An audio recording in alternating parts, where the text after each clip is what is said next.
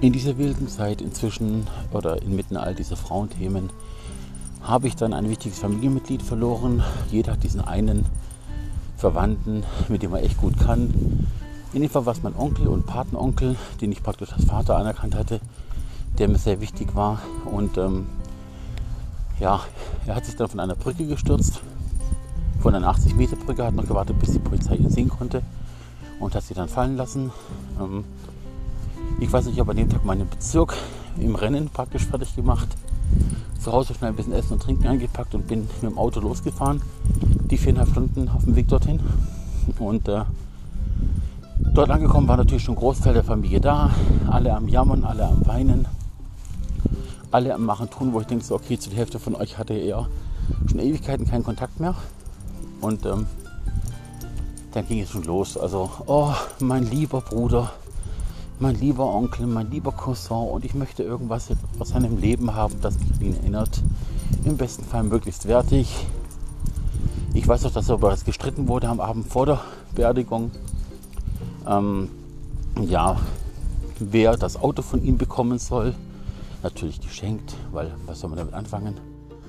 Und äh, am Ende des Tages äh, war ich dann selber sehr erledigt, habe lange am Tisch gesessen, einfach nur stillschweigend die Situation hingenommen mit einem Kaffee und einem Sprudel und habe dann äh, irgendwann den Schritt gewagt, bin aufgestanden, relativ energisch, habe einen Schrei losgelassen und hatte dann zum ersten Mal in meinem Leben die Situation, dass meine ganze Familie, egal welchen Verwandtschaftsgrad es extrem erschrocken ist und sich alle auf meinen Befehl hin zurückgezogen haben in ihre Schlafquartiere, äh, Schubladen, Couches und Co und haben dort ähm, den restlichen Abend verbracht, weil ich wirklich stinkig war und einfach nur noch Ruhe haben wollte und diese ganzen erbärmlichen Gespräche nicht mehr mitkriegen wollte.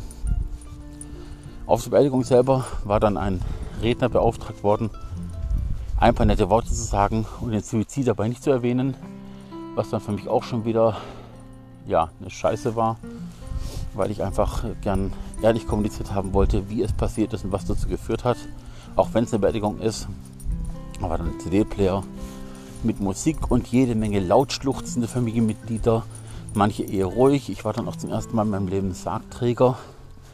Das war ziemlich bedrückend für mich, aber ich habe es natürlich für ihn gerne gemacht.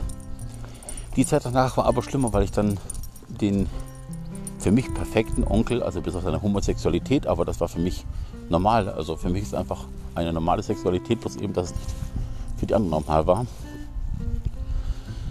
äh, dann ganz viele Sachen erfahren habe, die eben nicht so gut waren. Also mir wurde lange Zeit in meinem Leben gesagt, dass er einen verletzten Fuß hätte und ich hätte nie wieder gehen dürfen nach einem Autounfall und dass ich zurückgekämpft hat ins Gehen, auch wenn er am äh, Fuß eine Wunde hat, die immer wieder gepflegt werden müsste. Und äh, noch ein paar andere Sachen. Und dann musste ich aber auch erfahren, dass diese Verletzung von einem ebenfalls Suizidversuch stammte, wo er sehr tief gestürzt war, aber es leider überlebt hat, in seinen Augen leider überlebt hat.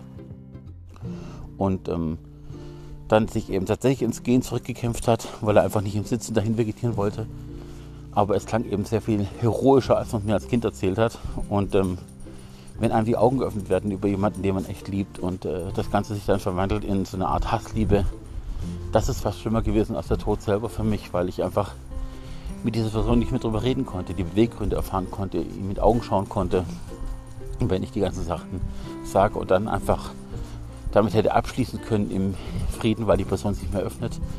Nee, also es war wirklich dann eine nach der anderen Kundgebung, was in seinem Leben wirklich passiert war. Und ähm, das verändert mich als auch meine Umgebung durch mich. Und ich weiß nicht, ob ihr das verstehen könnt, falls jemand das überhaupt hört für mich war es wirklich eine, eine große Veränderung, dass selbst die liebsten Menschen ganz viel Dreck am Stecken haben.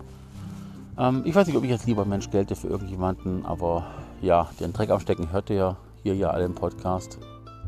Ich hoffe nicht natürlich, also ich hoffe, dass niemand hört, aber wenn, dann hört ihr das alles.